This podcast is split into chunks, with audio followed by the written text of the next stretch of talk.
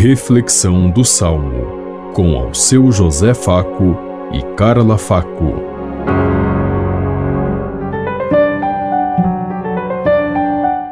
Paz e bem a todos os ouvintes que estão em sintonia conosco neste dia, na meditação do Salmo 49.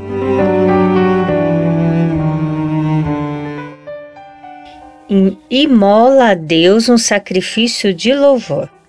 Falou o Senhor Deus, chamou a terra, do sol nascente ao sol poente a convocou. Eu não venho censurar teus sacrifícios, pois sempre estão perante mim teus holocaustos. Imola a Deus um sacrifício de louvor. Como ousas repetir os meus preceitos e trazer minha aliança em tua boca? Tu que odiaste minhas leis e meus conselhos e deste as costas às palavras dos meus lábios? Imola a Deus um sacrifício de louvor.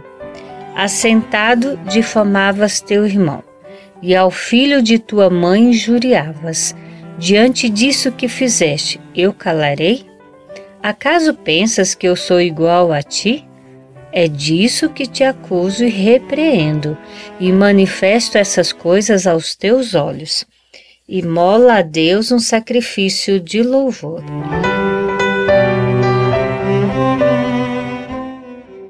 Imola a Deus um sacrifício de louvor. Nós devemos a cada dia dar o nosso sacrifício, o nosso serviço, a nossa dedicação na construção do mundo mais justo e mais fraterno, sinal de reino de Deus. Nós devemos caminhar na presença de Deus, como diz aqui o salmista, que nós devemos reconhecer a nossa humanidade e amar a todos por igualdade. Não devemos desprezar o mais fraco, o mais pobre, o diferente. Como nós sentimos e vemos hoje tanta desigualdade, tanto julgamento, tanta falta de respeito com o outro, com a vida, com as mulheres, com as crianças, com aqueles que os migrantes, o órfão e a viúva, como nos diz o Evangelho.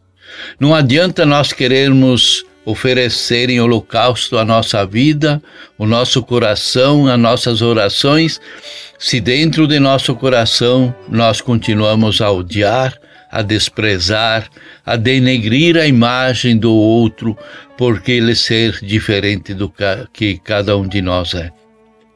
Nós devemos saber que cada um de nós nasceu com uma personalidade, um, um caminho, teve uma cultura, teve todo um processo de vida para chegar onde chegou.